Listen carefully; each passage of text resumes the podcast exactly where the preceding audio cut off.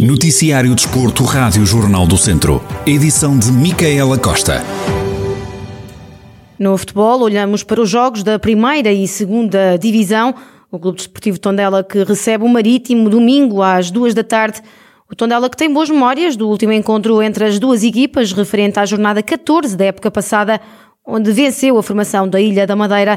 O Tondela que continua sem encontrar o caminho dos pontos já não pontua para o campeonato desde o encontro com o Belenenses há um mês. Atualmente ocupa a 13ª posição com 9 pontos.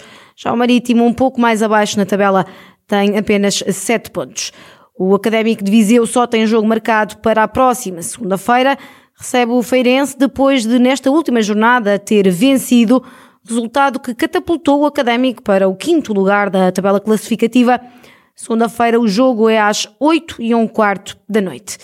No hockey, o Termas Hockey Clube de São Pedro do Sul joga este fim de semana em casa da São Joanense B, sábado às nove e meia da noite. Termas Hockey Clube que ocupa atualmente a antepenúltima posição da tabela classificativa, com os mesmos três pontos que o adversário deste fim de semana, a São Joanense B. No trail está de volta a prova de Aguiar da Beira. O trail do Míscaro está marcado para o final do mês, dias 27 e 28.